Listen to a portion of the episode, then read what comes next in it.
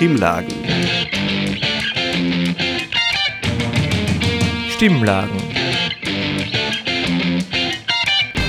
Stimmlagen.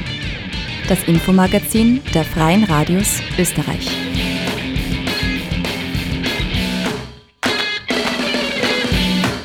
Herzlich willkommen. Marina Wetzelmeier begrüßt Sie zu den Stimmlagen, dem gemeinsamen Infomagazin der Freien Radios Österreich.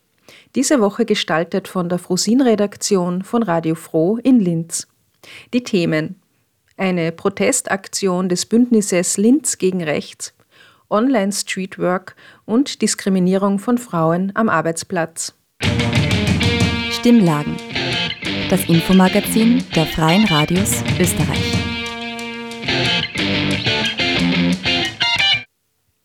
Das Bündnis Linz gegen Rechts ruft auch dieses Jahr zum Protest gegen den rechtsextremen Burschenbundball auf. Dieser findet am 3. Februar in Linz statt. Nicht nur Rechtsextreme und Identitäre tummeln sich dort, auch PolitikerInnen und VertreterInnen aus der Wirtschaft sind jedes Jahr vor Ort. Landeshauptmann Thomas Stelzer von der ÖVP übernimmt sogar den Ehrenschutz. Das antifaschistische Bündnis Linz gegen Rechts fordert Stelzer auf, den Ehrenschutz nicht zu übernehmen und sich vom rechten Rand zu distanzieren. Vergangene Woche haben sie deshalb eine Protestaktion vor der ÖVP-Zentrale in Linz durchgeführt. Sprecherin Eva Reiter über die fehlende Abgrenzung zwischen Landespolitik und Rechtsextremismus in Oberösterreich. Letztes Jahr hat ja das Bündnis Linz gegen Rechts genauso eine Medienaktion gemacht. Da wart ihr ja noch vor dem Landhaus. Kann ich mich erinnern, habt ihr das gemacht? Ähm, heute ist es vor dem Gleisner Haus, vor der ÖVP-Zentrale. Warum habt ihr da den Standort jetzt diesmal so gewählt? Ähm, zum einen, weil der Heinrich Gleisner quasi historisch spannend ist, weil er als erstes ähm, dann wieder den Ehrenschutz übernommen hat, also den Ehrenschutz übernommen hat als Landeshauptmann von Oberösterreich und man quasi sagen kann, die Tradition geht da auf ihm zurück. Und vor allem wollen wir auch darauf hinweisen, dass die ÖVP Oberösterreich halt jene sind, die Rechtsextreme, die einen Heimbuchner ähm, salonfähig machen. Warum glaubst du, ist es gerade in Oberösterreich so schwierig oder fällt es manchen in Oberösterreich so schwer, sie vom rechten Rand so abzugrenzen? Das ist eine sehr gute Frage.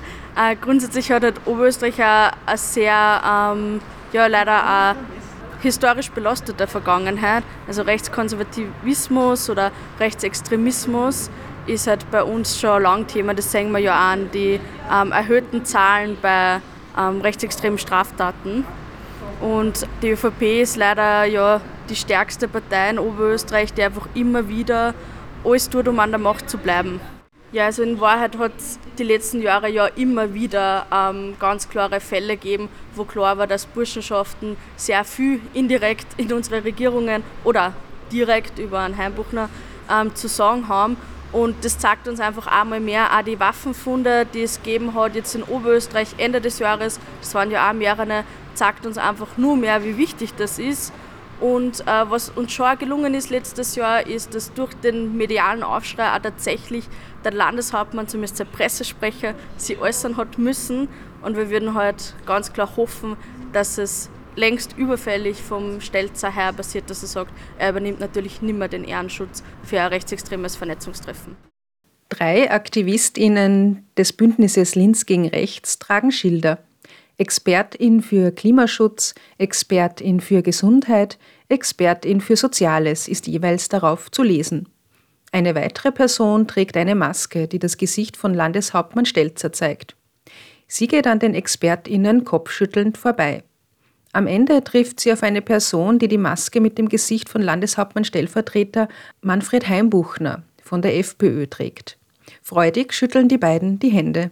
Uns war es wichtig darzustellen, dass einfach er die ÖVP, um an der Macht zu bleiben, mit der FPÖ immer alle möglichen Bündnisse eingeht und dass da nicht Expertise immer zählt, sondern auch es ganz viel darum geht, wer tragt mal Politik mit, egal ob das die geeignetsten Personen sind. Und darum wollten wir halt darstellen, dass es viele Expertinnen für Klimaschutz gibt, für Soziales, die man in eine Regierung holen könnte und stattdessen entscheidet sie, stellt sie ganz klar für einen Burschenschafter in der Regierung und auch als Stellvertreter. Meinst du dann zum Beispiel auch, dass man Leute von NGOs mehr konsultieren sollte oder was meinst du mit ExpertInnen reinholen? Ja, zum Beispiel das, aber dass wir generell finden, eine rechtsextreme Person kann nie qualifiziert sein für eine Regierung. Ganz im Gegenteil, gerade als Landeshauptmann von einem Bundesland wie Oberösterreich, wo es so viele rechtsextreme Straftaten gibt, müsste das ein Anliegen sein, für antifaschistische Expertinnen zu haben oder Expertinnen eben gegen Extremismus und nicht Burschenschafter. Im Oktober habt ihr einen offenen Brief an den Landeshauptmann gerichtet mit euren Forderungen und eben, ihr fordert ihn ja auf, den Ehrenschutz nicht mehr zu übernehmen. Habt ihr jemals Reaktionen bekommen? Na, also der Herr Landeshauptmann tut seit Jahren ganz gekonnt unsere Anliegen ignorieren, die ja immer von Hunderten, von Tausenden Menschen unterstützt werden, weil ganz viel sagen, dass es eigentlich nicht okay ist, erstens den Ehrenschutz auch noch anzunehmen als Landeshauptmann und dann auch noch dort wortwörtlich aufzutanzen. Gibt es überhaupt Parteien, die euch da unterstützen mit der Forderung? Äh, ja, sowohl die Grünen als auch die Neos, als auch die SPÖ, als auch die KPÖ ähm, sind dafür, dass grundsätzlich der Ehrenschutz nicht mehr übernommen werden dürfte für so eine Veranstaltung vom Landeshauptmann. Am 3. Februar ist eben der Burschenbund Ball und traditionell dazu auch eine Demo dagegen, die ihr organisiert. Was kannst du dazu schon sagen? Ja, genau. Alljährlich treffen wir uns am AEC-Platz um 17.30 Uhr, ähm, starten da mit einer Kundgebung, gängen über die Landstraßen und schließlich dann zum Martin-Luther-Platz, wo unsere Schlusskundgebung stattfindet.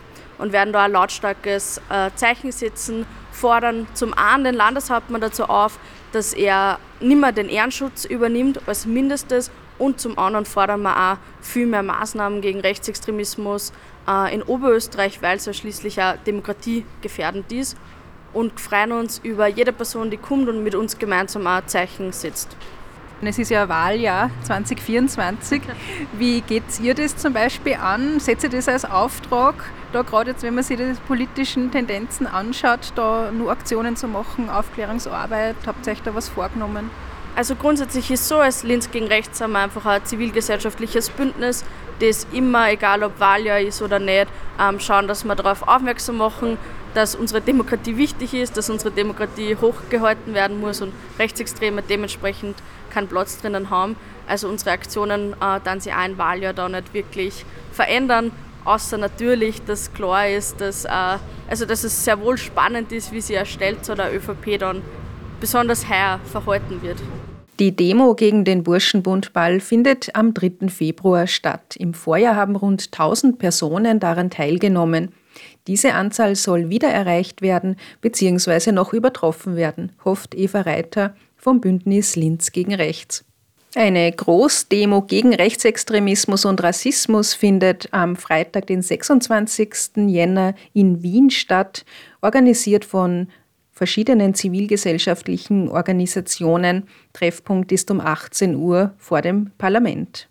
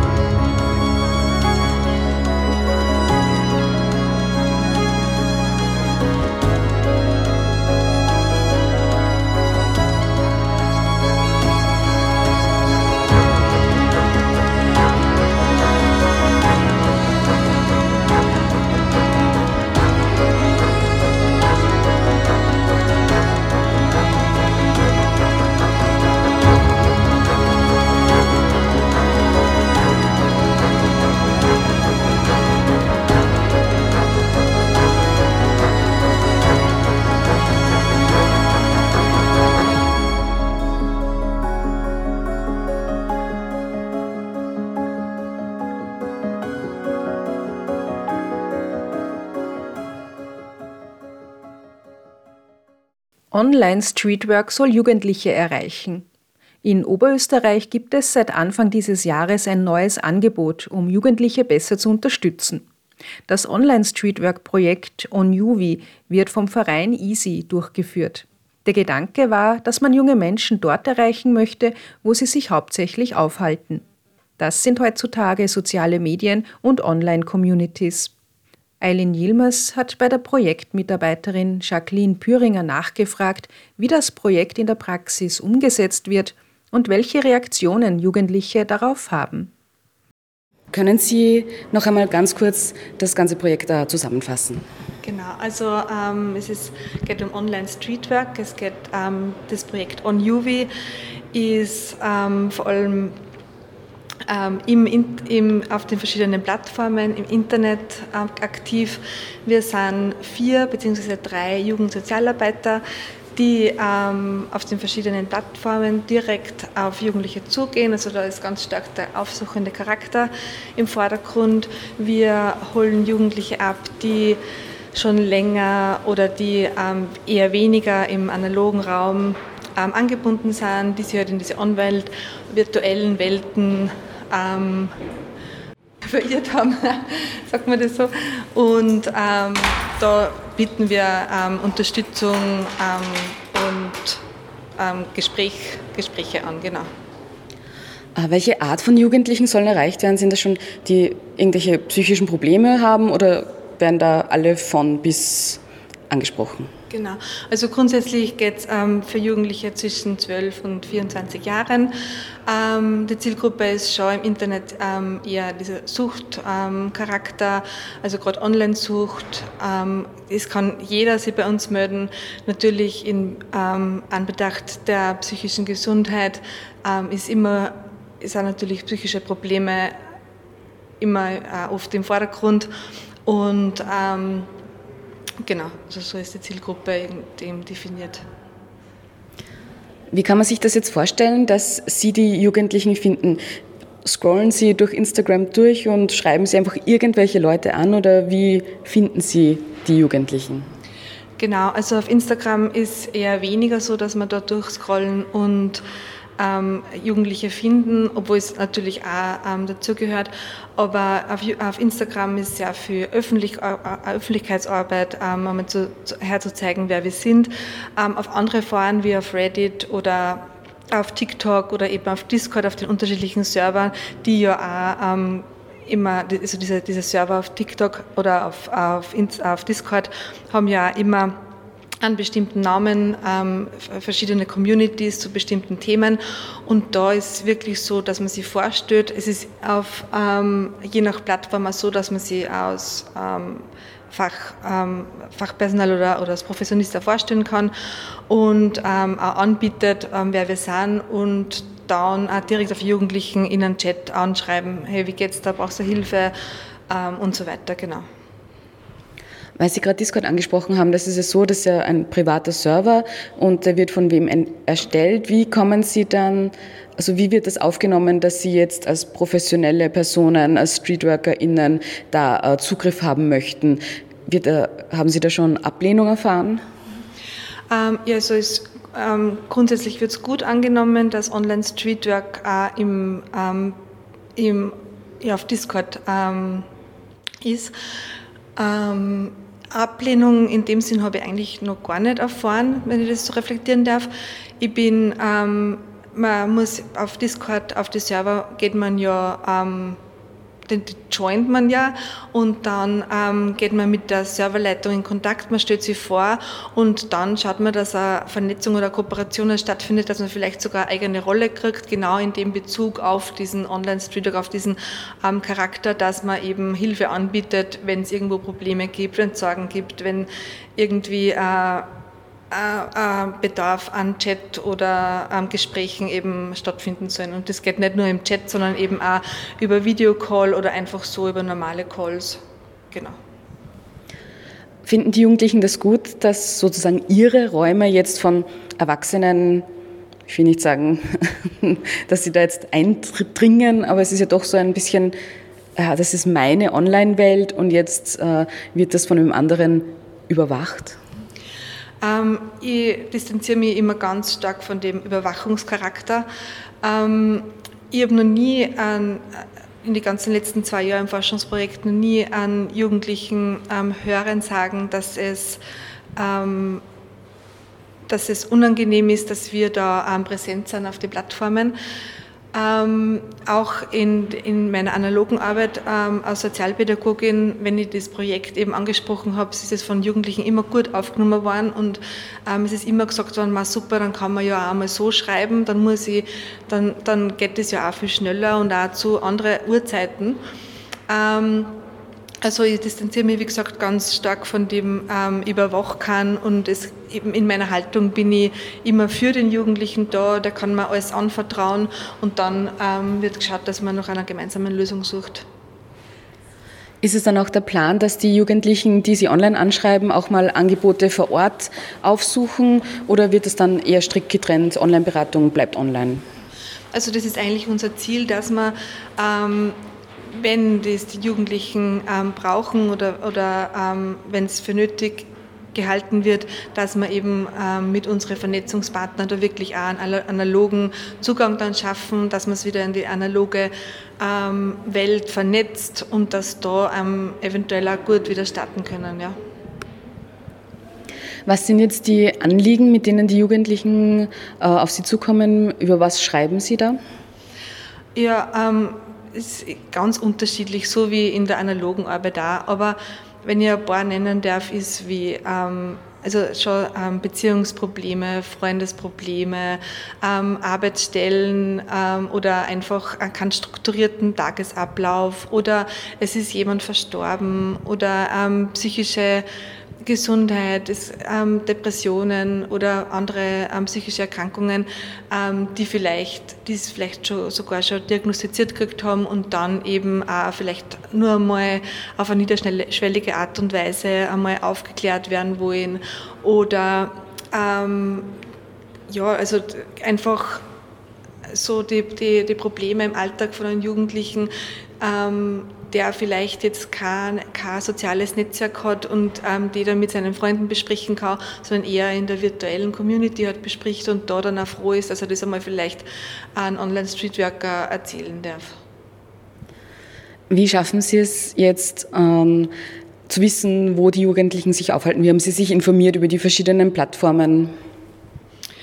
Ähm, also ich habe das jetzt schon zwei Jahre eben ähm, in einem Forschungsprojekt. Wir haben ganz viele verschiedene unterschiedliche Ansätze probiert ähm, und das kann, man gar nicht so ähm, sagen, weil ich glaube, dass die ähm, Online-Welt sich ganz schnell und ganz ähm, äh, eben ganz schnell immer ähm, verändert und da muss man immer am Zahn der Zeit bleiben. Darum haben wir ja auch ganz eine junge Kollegin, ähm, die da auch ähm, gut sagen kann, was jetzt gerade ist. Also wir, wir werden viel auch recherchieren und schauen, dass wir da immer aktu am aktuellen Stand sind. Und hat äh, das Projekt On UV eigene Social Media Kanäle? Das fängt jetzt gerade an. Also wir, wir starten gerade, ähm, dass wir die ganzen Kanäle ähm, mal aufmachen und dann uns als Team dann präsentieren. Ähm, was wichtig ist, und das habe ich aus den zwei Jahren im Forschungsprojekt ähm, auch ähm, gelernt, dass man mit einer guten ähm, Social Media Strategie ähm, eben hervortritt, dass man schaut, wie, also welche Themen beschäftigen die Jugendlichen, auch, aber auch genauso in der, in der Öffentlichkeit auch, genauso auch vielleicht deren Eltern und damit auch da irgendwie ähm, ein authentischer Auftritt ähm, stattfindet. Ähm, und ich sage halt mal, in den nächsten zwei Wochen werden wir da von OnUV auf jeden Fall ähm, hören, auf die verschiedenen Plattformen. Also auf jeden Fall, wie gesagt, ähm, TikTok, Instagram, auf Facebook natürlich auch ähm, und Snapchat und so weiter werden wir auf jeden Fall bespielen. Auch natürlich auf Discord. Das ist für mich zum Beispiel einer der wichtigsten Server, um mit Jugendlichen in Kontakt zu treten. Genau. Mich würde es jetzt noch interessieren, was mit diesen Chats passiert. Werden die gespeichert oder werden die nach einer gewissen Zeit gelöscht? Weil das äh, bleibt ja für immer im Verlauf dann bestehen eigentlich. Ähm, die Chats, also die werden ähm, einmal für unsere Dokumentationsarbeit einmal so gespeichert, aber so weit halt, ähm, dass das im Sinne der Kinder- und Jugendhilfe halt ähm, zu ähm, keinen anderen ähm, zugänglich ist und dass wir uns halt auch an diese Schweigepflicht oder an die Schweigevereinbarungen auch halten können. Ja. Danke. Danke. Im Jänner hat die Arbeiterkammer Oberösterreich eine Umfrage veröffentlicht. Darin haben junge Frauen ihre Situation in der Arbeitswelt bezüglich Diskriminierung geschildert. Der Großteil denkt zwar, dass Frauen und Männer theoretisch gleichgestellt sind, aber in der Realität herrsche immer noch ein Unterschied zwischen den Geschlechtern. Frauen erleben sexuelle Belästigung und schlechteren Lohn als männliche Kollegen, und schon beim Bewerbungsgespräch werden sie abgelehnt aufgrund ihres Geschlechts. Wie stellt sich die Situation von Frauen dar und wie können sie sich Hilfe holen? Eileen Yilmaz hat nach der Vorstellung der Umfrage beim Präsidenten der Arbeiterkammer Oberösterreich, Andreas Stangl, und bei Vizepräsidentin Christine Heitzinger nachgefragt. Mich würde interessieren, äh, wie schaut es denn rechtlich aus, weil dass diese sexuelle Belästigung und Diskriminierung überhaupt noch stattfinden kann am Arbeitsplatz, warum sind da Frauen nicht besser geschützt? Das eine ist einmal, dass neben der, der Juristerei, also neben den Normen, die der Gesetzgeber äh, festgelegt hat, das natürlich alles verboten ist und man das alles nicht machen darf. Es geht ja eher um die Rechtsdurchsetzung, an wem kann ich mich wenden. Und da wäre wichtig, dass in allen Fragen des Arbeits- und Sozialrechts äh, steht die Arbeiterkammer natürlich gerne zur Verfügung. Man kann sich auch an uns wenden und die Telefonnummer ist 0732 9606. Und dann wird mit dem Mitglied besprochen, nach der telefonischen Erstauskunft, ob man da weitere Maßnahmen braucht. Dann kommt das persönliche Gespräch zu einem persönlichen Termin und dort wird dann die weitere Vorgangsweise, Vorgangsweise äh, festgelegt. Aber gibt es noch zu wenig Konsequenzen für ArbeitgeberInnen, wenn das so prävalent ist in der Gesellschaft? Also man kann ja dann äh, Klage einreichen und man kann dann auch einen Schadenersatz äh, fordern. Wie oft passiert das? Haben Sie da circa Zahlen, wie oft im Jahr Frauen zu Ihnen kommen aus solchen Gründen? Ja, es ist regelmäßig so, aber wir werden jetzt selber nicht spoilern, weil wir machen nächste Woche die Leistungsbilanz und da werden wir die genauen Zahlen vorlegen, aber es ist äh, öfters, als was man glaubt, wo Kolleginnen und Kollegen wegen sexueller Diskriminierung sich an die Arbeiterkammer wenden. Und eins möchte ich nur ergänzen, natürlich war es auch wichtig, dass man sich, sofern ein Betriebsrat im Unternehmen errichtet ist, dass man sich an den Betriebsrat wendet. Wie kann der, also welche konkreten Maßnahmen kann der Betriebsrat setzen? Er kann zum Beispiel den Vorgesetzten darauf ansprechen. Man kann auch schauen, dass man der Person einen Spiegel vorhält und dem sagt, Herr Freund, das ist unerwünscht, das wollen wir in unserem Unternehmen haben, haben bevor man zum Beispiel dann zum Personalchef oder zur Geschäftsführung dann geht, damit man äh, das de facto im Kleinen noch unterbinden kann und diese Sachen als nicht zeitgemäß dann beendet werden. Kann es sein, dass sich Frauen vielleicht nicht trauen, was zu sagen, eben weil sie Angst haben vor Jobverlust? Und daher ist es so wichtig, dass insbesondere Kolleginnen, die es im Betriebsrat gibt, äh, die Frauen unterstützen, dass man dieses Hemmnis äh, überwindet. Weiß man, ob es oft dann zum Positiven ausgeht? Also Frauen können ihren Job behalten oder sozusagen die, die Täter werden bestraft? Nein, wir haben Fälle, wo die Täter bestraft werden. Ein Geschäftsführer, der leider öfters nicht gewusst hat, wo seine Hände hinkehren.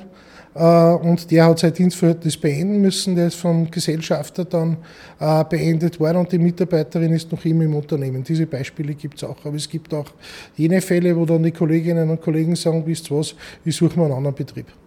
Wie kann man äh, sicher gehen, dass äh, über das Gehalt offen gesprochen wird? Ja, indem man Lohntransparenz herbeiführt und man schaut, es gibt einen Einkommensbericht, den kann man interpretieren und schauen, äh, wie, wie das Einkommen im Unternehmen verteilt wird. Und natürlich da wieder den Weg zum Betriebsrat. Das muss man ganz klar sagen, weil der hat Einsicht in die Gehaltslisten und Lohnlisten. Ist es mittlerweile für Frauen besser oder gleichbleibend geworden, was Diskriminierung am Arbeitsplatz angeht?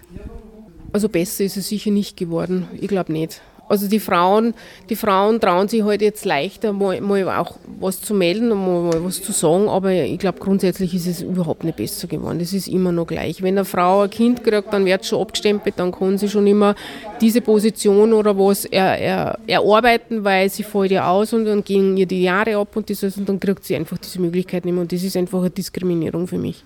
Weil, wenn man so schaut, äh, wo Frauen mit in Führungspositionen zum Beispiel sind oder aus Abteilungsleiter oder sonst irgendwas, ähm, da läuft es einfach anders ab, als wenn nur Männer unter sich, unter sich sind. Können Sie sagen, was da die Unterschiede sind, wenn Frauen in Führungspositionen sind?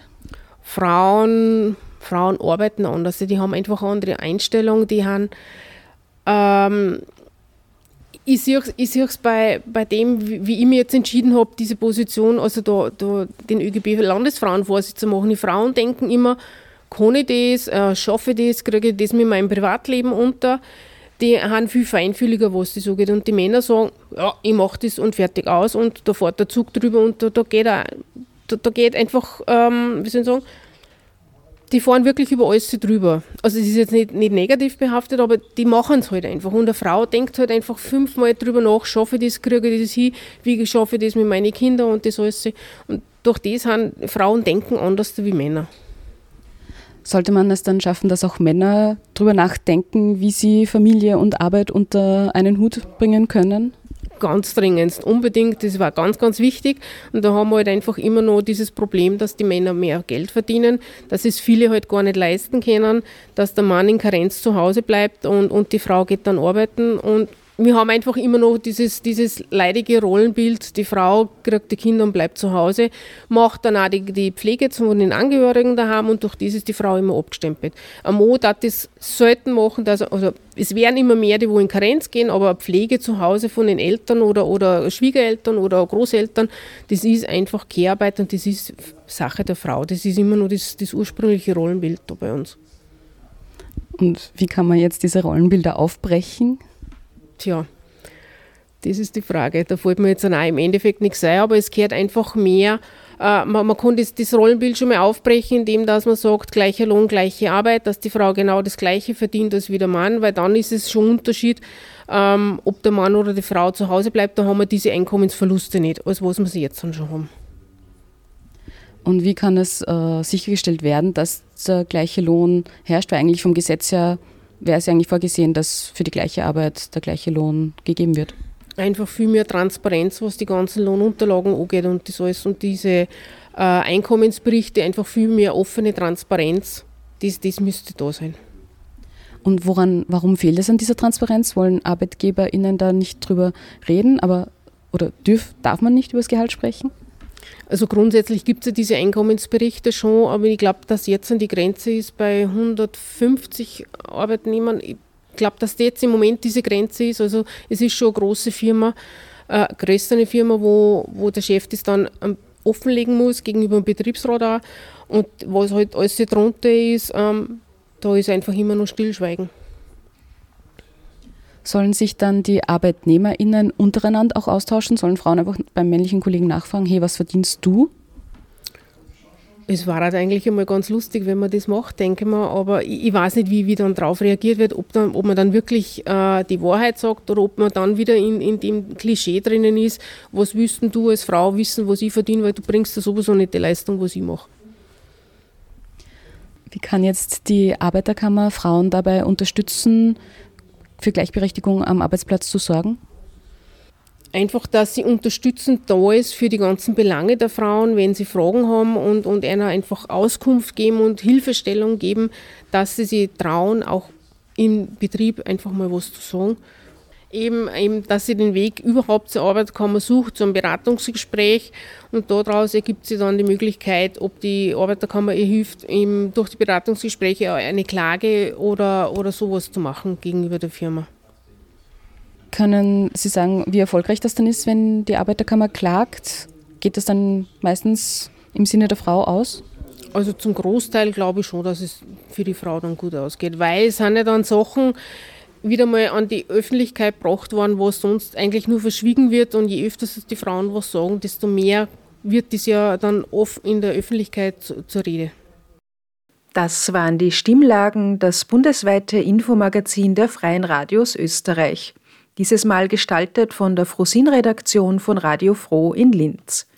Mehr Informationen zu der Sendereihe finden Sie unter stimmlagen.at und Sie können die Sendungen auch im Online-Archiv nachhören unter cba.media. Marina Wetzelmeier bedankt sich fürs Dabeisein. Bis zum nächsten Mal. Auf Wiederhören.